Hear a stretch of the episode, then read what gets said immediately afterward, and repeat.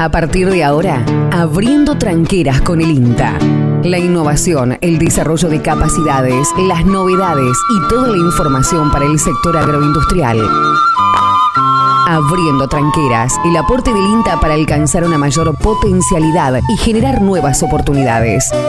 En Forte 106.9 FM. Abriendo tranqueras con el INTA.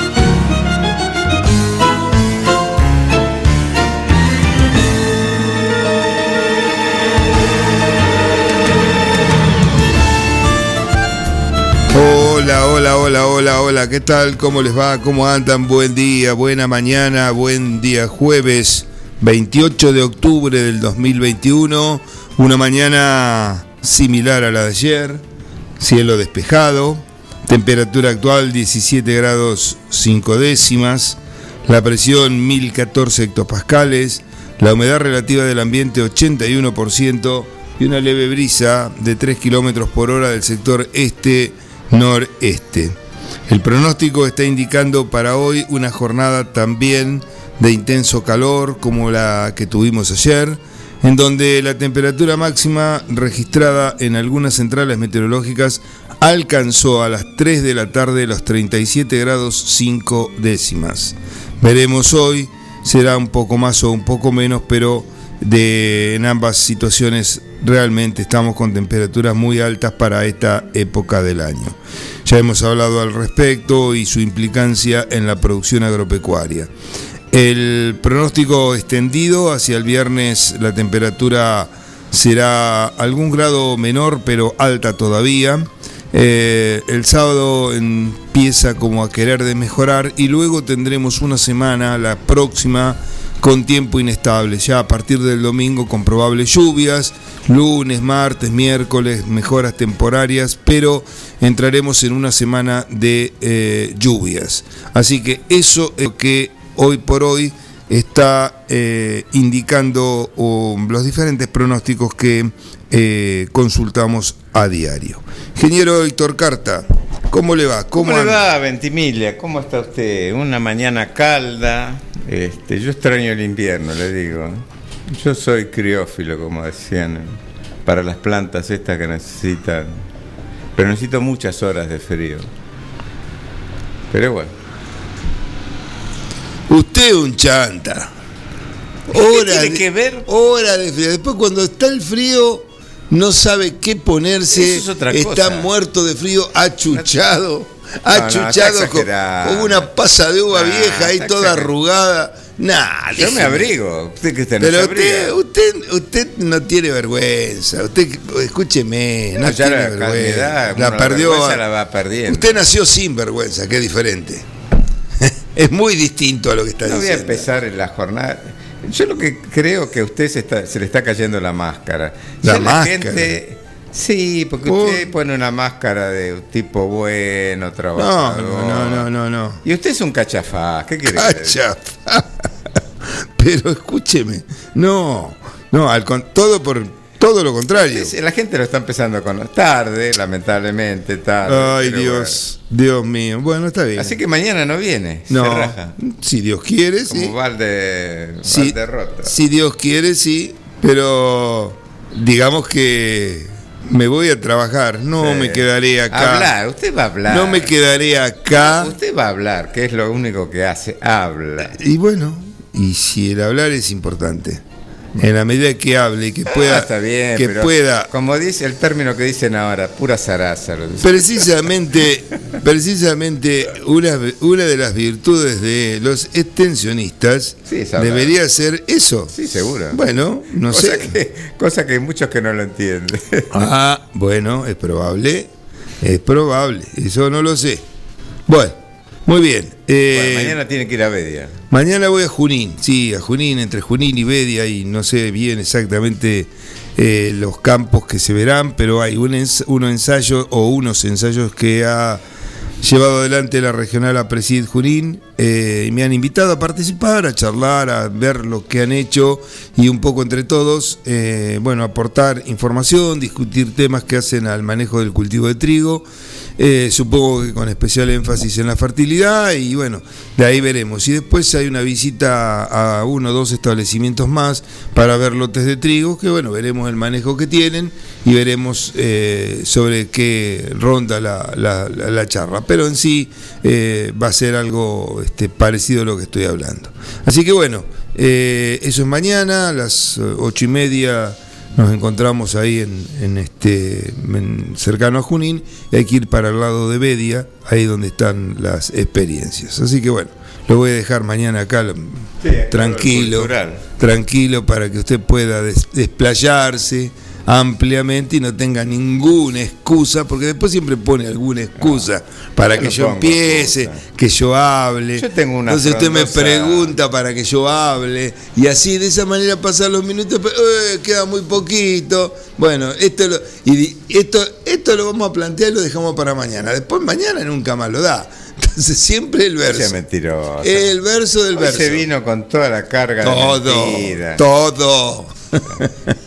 Eh, eh, usted pasa al revés de lo que debería pasarle a las grandes personas, que con la, con la edad se ponen sabios. Sí, Al contrario. Eh. Yo le voy a contar algo de lo que pasa en otras partes del mundo, en donde muchas veces eh, la aplicación de la tecnología llevada a la casa no siempre da resultados positivos. A ver. Y esto está referido a, a Brasil, país cercano al nuestro, por muchos motivos. Eh, en donde, bueno, Brasil en la parte mm, biológica, eh, en algunos aspectos, eh, es un país muy evolucionado. No, mm, quizás no tanto en la parte de la microbiología aplicada a la actividad agropecuaria, como puede ser el Brady y los, y los distintos promotores y compuestos. Si bien... perdón que le interrumpa. El tema, ¿cómo? porque allá los suelos son más bien ácidos, ¿no? Sí, son ácidos, sí. Este, en la, más que nada en las alfalfas, ¿no? ¿Cómo, cómo, lo, cómo lo, solucionan de alguna manera ellos? Y en Brasil se encala todo. Se encala, ¿no? claro, en Brasil se encala prácticamente todos los suelos, al menos del sur, de, que yo puedo conocer un poquitito más.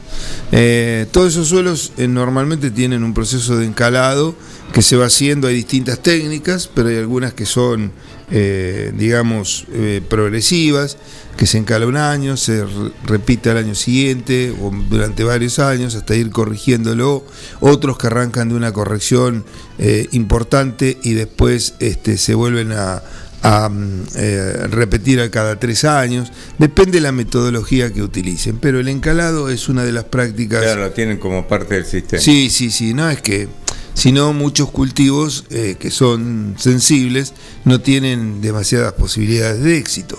Así que eso es algo que está este, incorporado.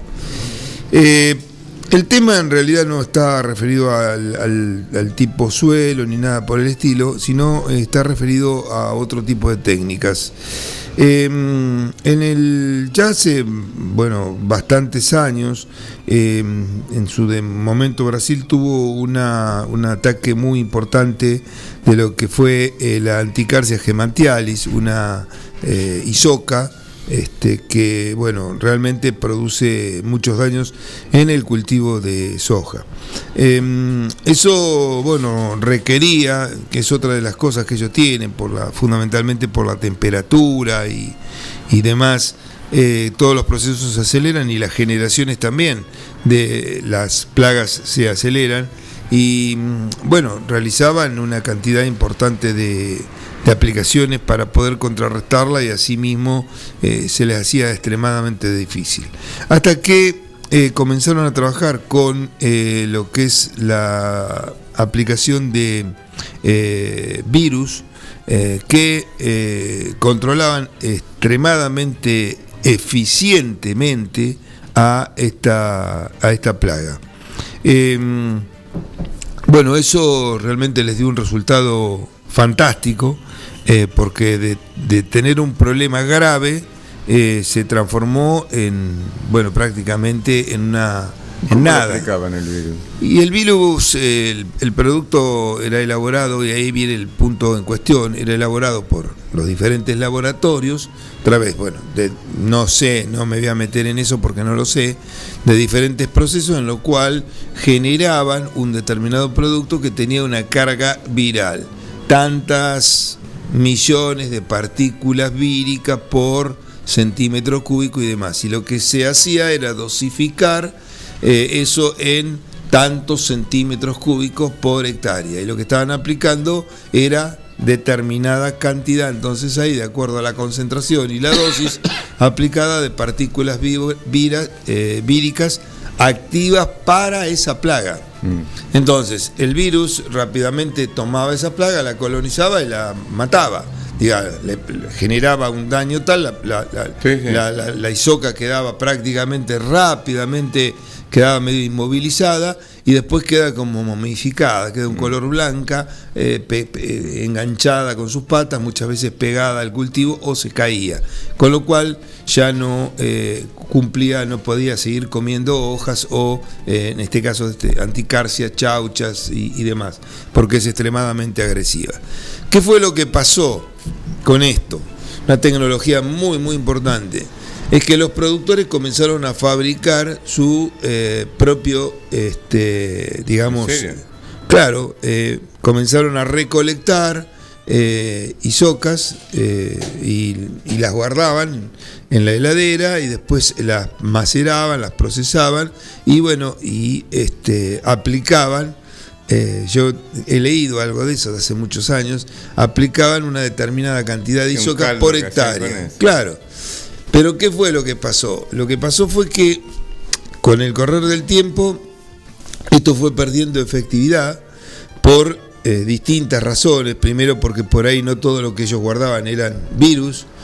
Eh, este, lo que eh, por ahí tenían el proceso para la obtención también a lo mejor tenía errores, bueno, distintos tipos de problemas. No, eh, debían tener un medio cultivo como para que el virus se mantenga. Claro, bueno, distintos tipos de errores y problemas que llevó a que, bueno, Embrapa y los eh, distintos organismos eh, conexos a Embrapa que trabajan en esto comenzaron a estudiar esta temática y encontraron que prácticamente de partículas víricas activas, que eran las importantes para controlar anticarcia, no había casi nada. por supuesto que esto lo empezaron a hacer después de encontrar fracasos en las aplicaciones que los productores hacían y el problema eh, resurgir y ser nuevamente un problema eh, grave. Este tipo de situaciones, bueno, se fue, este, digamos, difundiendo a, otro tipo de actividades. Eh, inclusive este, han encontrado, por ejemplo, en ensayos, ensayos, en productos de diferente índole, partículas BT eh, del Bacillus thuringiensis, por ejemplo, eh, como contaminantes de determinado tipo de productos. Em, así que em, es una situación no deseable y no buscada. Y en la actualidad, están teniendo el mismo problema con la preparación de los bioinsumos que ellos eh, llaman. Y bioinsumos en realidad involucra una cantidad muy importante de productos de distinta índole, ¿no? Eh, porque podrían ser desde desechos este, de la industria o de la, de la producción pecuaria, por ejemplo, a la elaboración de eh, promotores de crecimiento o productos para inocular soja en el caso del Brady Rhizobium y, demás. Eh, y ahí, bueno, pasó algo parecido. Los productores comenzaron a fabricarlos en sus establecimientos. Em, y hay un trabajo, un nuevo trabajo eh, de un grupo de investigadores eh, muy destacados de Brasil, en el cual lo que vuelven a encontrar es que la cantidad de activos que están poniendo eh, son prácticamente, prácticamente insignificantes eh, y por otro lado hay eh, una cantidad de productos no deseados, entre los cuales hay muchas bacterias coliformes, salmonela, o sea, una serie de bacterias que son extremadamente nocivas para el propio ser humano.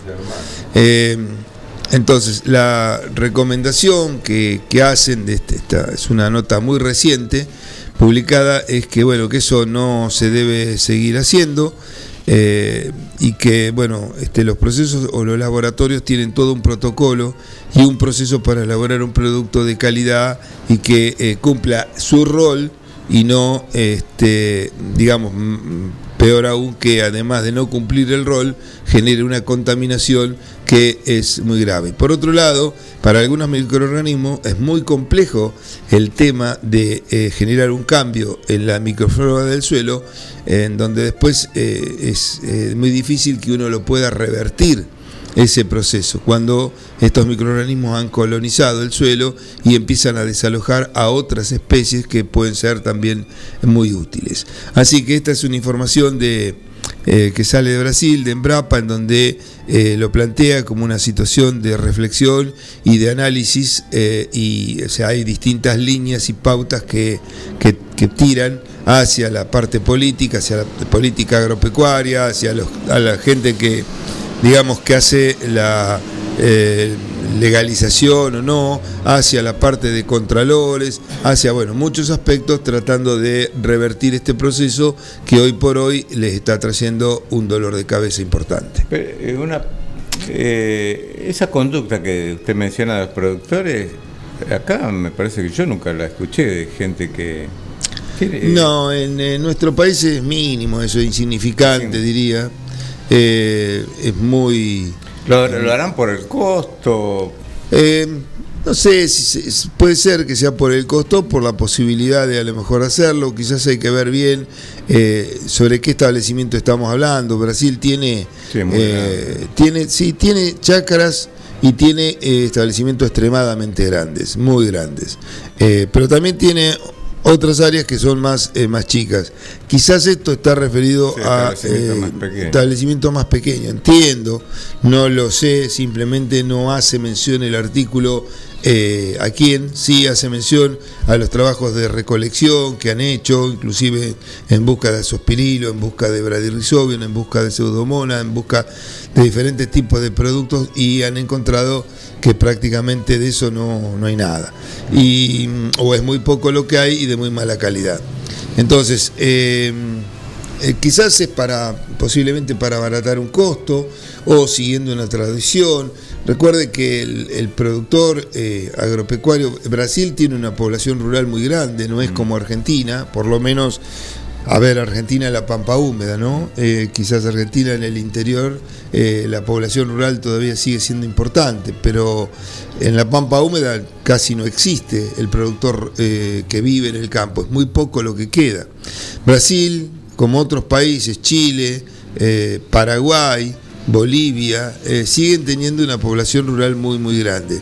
Y quizás esa población rural eh, digamos, siempre procura el, autoabastecimiento de, distintos tipos de, mercadería y productos, este, y bueno, posiblemente en este tipo de situaciones eh, quizás no sea lo más adecuado porque no tienen tampoco las capacidades de higiénicas, las capacidades para, de... para hacer un caldo cultivo inocuo. Claro, recuerde que todo este tipo de cosas tiene la posibilidad de contaminarse muy fácilmente, inclusive los laboratorios que tienen una super tecnología, eh, hay determinadas situaciones que por ahí este, se le generan contaminaciones que tienen que tirar partidas enteras, eh, porque esa partida no, no, tiene... Sí, muchas veces la contaminación es a partir del, del, aire, mm. del aire que, tienen que insuflar y que, bueno, no tiene a lo mejor o, falló el, filtro que mm. tienen para eh, eliminar las partículas eh, microbiológicas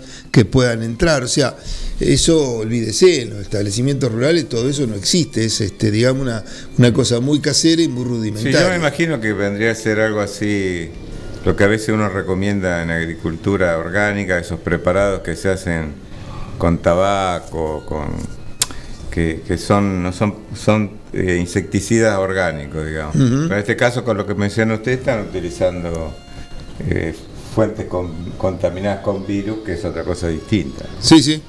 Eh, así que bueno, bueno. Eh, esta es una, es una noticia bastante reciente que bueno, este, hemos eh, conseguido y la compartimos para, para ver qué pasa en otras partes del mundo respecto a, este tipo de situación donde lo biológico fundamentalmente viene creciendo a pasos agigantados en el mundo entero, eh, con resultados realmente muy interesantes y que seguramente seguirá creciendo porque hay muchos indicios de que esto parece ser que va por ese camino y eh, no me cabe duda de que también lo biológico tiene mucho por darnos, pero desde un modo eh, mucho más profesionalizado y con más seguridad. Así como hablamos de la sustentabilidad de un sistema de producción, a esto también lo incorporamos dentro de la sustentabilidad de ese sistema de producción, porque cualquier proceso que esté fallando, lógicamente que va a generar lo contrario. Muy bien, vamos a la pausa y volvemos. 106.9 Parte FM. Cui, cui. En Agustín Álvarez 444 DR9 Multipartes. Repuestos automotrices, agrícolas y pesados. Todas las correas. Cadenas agrícolas, crucetas y rodamientos. Todos los filtros bombas de agua y depósitos, suspensión, embragues. Agustín Álvarez 444, entre Cardenal Piroño y Alcina. DR9 Multipartes. Agendanos 2317 52 63 05.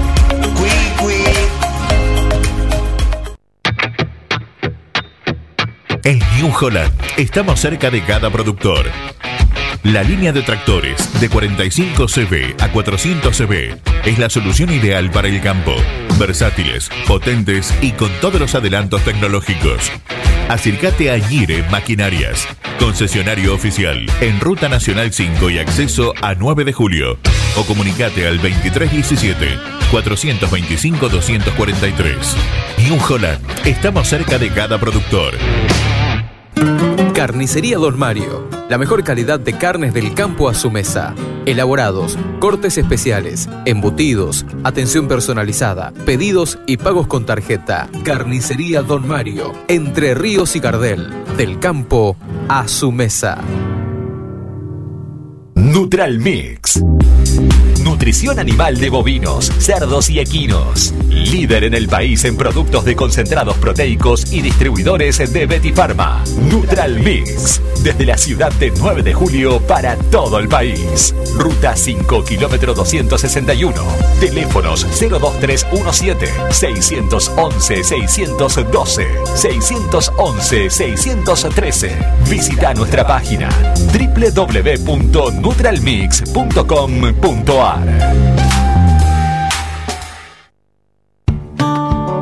Casillas Rurales Trigal, una empresa dedicada exclusivamente a la construcción de casillas rurales de alta gama y módulos habitacionales, apostando día a día por un sector exclusivo. Trigal Casillas, 9 de julio, Buenos Aires, Argentina. Ruta Nacional 5, kilómetro 262. Línea directa 23 17 53 2502 o www.trigaycasillas.com.ar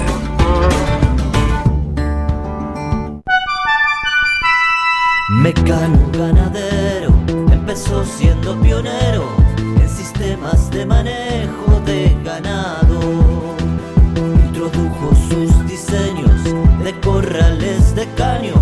Es líder absoluto del mercado. Desde su 9 de julio, con excelencia y calidad, llegó a cada rincón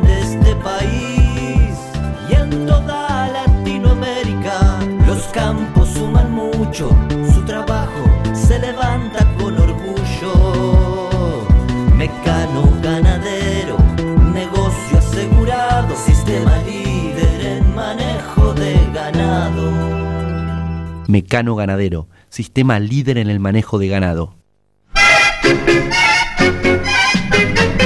Hola, Elvirita. ¿Qué dice abuela? ¿Viste? Casa Masa ahora abre de día. Abre de día y de noche. Pero qué barbaridad. Esa Casa Masa me imita en todo. Yo abro de día, Casa Masa abre de día. Yo abro de noche, Casa Masa abre de noche. ¡Qué país! Casamasa es una masa, es la pizza que arrasa. El día se inicia a la hora que vos quieras, pero junto a nosotros. Forti FM 106.9 MHz. Música, cultura y deportes. Mañanas bien enérgicas.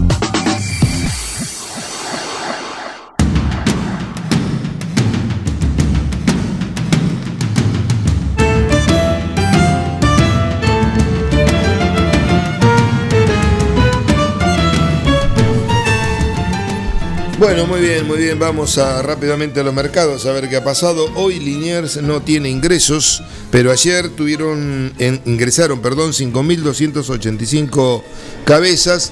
Las principales cotizaciones registradas fueron para los novillos especiales mayores a 430 kilos 197 pesos, los eh, hasta 430 kilos 191 y los regulares 178. La categoría novillitos de calidad 215 pesos los eh, livianos, los más pesados 200 pesos y los regulares 185. Vaquillonas de calidad livianas 201 pesos, las pesadas 185 y las regulares 185 pesos también. Lo que respecta a vacas, hasta 430 kilos 180 pesos, mayores a 430 kilos 175, las regulares 149, la conserva buena 139, la conserva inferior 133, toros especiales 180 pesos. Y los regulares 150 pesos. Reiteramos, esto corresponde al día de ayer sobre 5.285 cabezas. Hoy no hay ingresos en Liniers. En lo que respecta al mercado granario, en el día de ayer se registraron bajas principalmente para la soja. En las tres plazas Rosario, Bahía Blanca y Quequén perdió. En Rosario 45 pesos, quedando en 35 mil pesos la tonelada. En Bahía Blanca cayó 470 pesos, quedando en 32.292 pesos. Y en Quequén perdió 470 pesos también, quedando en 32.788 pesos. El maíz estable en Rosario, 19 mil pesos la tonelada. En Bahía Blanca ganó 16 pesos, quedando en 20.368 pesos.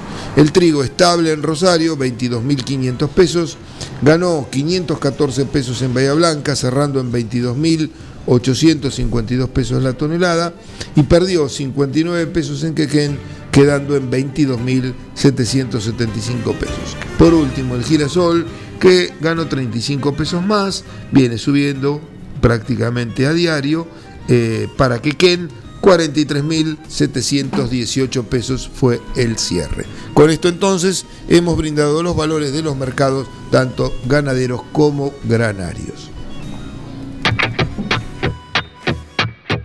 New Holland estamos cerca de cada productor. Para nosotros, cada grano es importante. Por eso, nuestras cosechadoras tienen doble rotor que permite cosechar una mayor cantidad y calidad de granos. Viví la mejor experiencia de cosechar con la línea de cosechadoras CR. New Holland. Acércate a Ñire Maquinarias, concesionario oficial. En Ruta Nacional 5 y acceso a 9 de julio. O comunicate al 2317 425 243. Abriendo tranqueras con el INTA. Bueno, me tengo que ir, Betimira. Son las 8 de la mañana. Lo que yo dije, no estaba equivocado. La audiencia podrá sacar sus propias conclusiones de lo que acabo de decir. Clara. Claro, sí, sí, lo tiene clara, claro. Muy claro. No me cabe ninguna duda de eso. Sí, a mí me lo dicen en la calle. Yo no quiero El tiempo, el tiempo es una cosa que no se. Usted puede tener mucha plata. Lo que no puede comprar es tiempo. No. Por eso yo lo uso. Usted lo despilfarra. Yo lo tío. uso el tiempo. Usted abusa del Yo tiempo. lo uso. En cambio, usted ni lo usa. Usted es un oligarca del tiempo. No, no, no. No. Bueno, ¿qué? ¿No habla nada hoy? ¿Qué no? ¿Qué ¿Por qué no lo echaron? Si el amigo Graciero de la ventana parece que está cerrada hace un tiempo. se, se le oxidó el, se le oxidó el pasado. Lo puede abrir. Se le cayó la, se le perdió la cinta. Bueno, veremos el lunes si aparece. ¿Aparecerá el lunes? No se sabe. Ya vamos. ¿Lo habrán secuestrado? Nah, ¿quién va a secuestrar? No. Bueno, cortita, dejamos planteado, mañana no, eh, con el cultural igual tenemos más tiempo. No, volviendo a lo que hablamos con Luis al principio, eh, eh, y que hablamos varios programas, la extracción que está sufriendo eh, los principales suelos de nuestro país, los suelos agrícolas, y la muy baja reposición que está teniendo, que como mencionamos en anteriores programas, esto a la luz de la situación actual plantea algunos interrogantes para el futuro cercano, en la medida que el país eh, no disponga de las divisas eh, para comprar algunos insumos que son imprescindibles para la producción agraria. Me refiero que solamente el consumo nacional de fertilizante abastece eh, como promedio estos últimos años un 33%. Y el reto se importa, o sea que hay que pagarlo con moneda, con divisas, con divisas fuertes. Y la realidad nos muestra que hace dos campañas, eh, el trabajo de los ingenieros Casas y Cruzate, mostraron alguna, mostraron una fotografía de un proceso que nos muestra que es un proceso que no es de ahora, viene ya hace varios años, varias décadas, que se está reponiendo muy poco de lo que, casi un tercio en términos globales, este, de lo que se extrae en cada camión. ¿no? Eh, Cada camión van granos, pero también van nutrientes. ¿no? Y salvo el fósforo y el nitrógeno, que son los que tienen, por lo menos para esa campaña, estuvieron por arriba del 50%, después este, el potasio, como destacaba Luis ayer, es muy poco lo que se repone. Está bien, tenemos una buena dotación por ahora en general, pero en esa campaña se incorporó nada más que el 3,6% de lo que se llevó eh, fuera del campo. Y el otro que mañana vamos a referir más es, por ejemplo, el calcio. Por eso está habiendo problemas, y eh, justamente este año vamos a empezar a hacer algo, eh, con el tema de todo lo que se llama el complejo de cambio, que básicamente está compuesto por nutrientes como el calcio, el magnesio, que son los que influyen mayoritariamente en el tema del pH. pH que por ahora eh, para los cultivos no estaría tra- trayendo problemas, pero sí eh, tiene problemas eh, en especies forrajeras como la alfalfa, que necesitan este, pHs este, cercanos a la neutralidad, como es, serían en este caso pH cercano a 7, o incluso lo deseable sería un, un poquito más. Pero hoy hay pH que están ya por debajo de 6, están en 5 y algo, lo cual realmente eh, para esta leguminosa es una restricción importante en su productividad y en su longevidad. Nosotros hemos hecho experiencias en la década del 90 con resultados muy, muy interesantes y yo creo que es hora de este, volver sobre el tema, porque bueno, el tema, lo que decíamos, el tema, la situación de los suelos ha seguido deteriorándose y hoy aparece la posibilidad también de utilizar productos a base de, de calcio este, que eh, vienen con otro formato que facilita la aplicación, como por ejemplo puede ser un peletizado, que a diferencia de cuando empezamos a hacer las experiencias, que era la aplicación de la cal en polvo, eh, era todo un tema de la aplicación. Hoy, con formatos de peletizado, la cuestión al productor se le facilitaría más. Así que bueno, lo dejamos acá como un tema para seguir desarrollando, pero eh, es una cuestión que cada vez va a haber que ir prestando más atención. Esta es la primera vez que lo veo. No, es- En Agustín Álvarez 444 DR9 Multipartes. Repuestos automotrices, agrícolas y pesados. Todas las correas. Cadenas agrícolas, crucetas y rodamientos. Todos los filtros. Bombas de agua y depósitos. Suspensión, embragues. Agustín Álvarez 444, entre Cardenal Piroño y Alcina. DR9 Multipartes.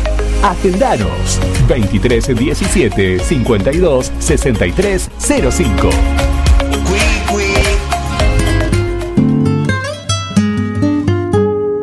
Abriendo tranqueras, el aporte del INTA para alcanzar una mayor potencialidad y generar nuevas oportunidades. Muy bien, bueno, vamos llegando al punto final de este programa. Mañana estará el ingeniero Héctor Carta eh, acompañándolos. Eh, y bueno, en mi caso el lunes, si Dios quiere, nos reencontraremos. Eh, esperemos que el tiempo nos traiga agua el fin de semana al menos, de acuerdo a lo que dicen los pronósticos. Hoy será otra jornada de intenso calor, así que bueno, eh, a Cuídense. tratar de cuidarse. Exacto, Especialmente usted que. Exacto, los viejitos, Los como yo. Ahí estamos. Mira, y le ahorro el trabajo para que si va a decir siempre lo mismo. ¿Qué va a hacer? Bueno, que tengan una muy buena jornada y nos reencontramos mañana. Chao, chao.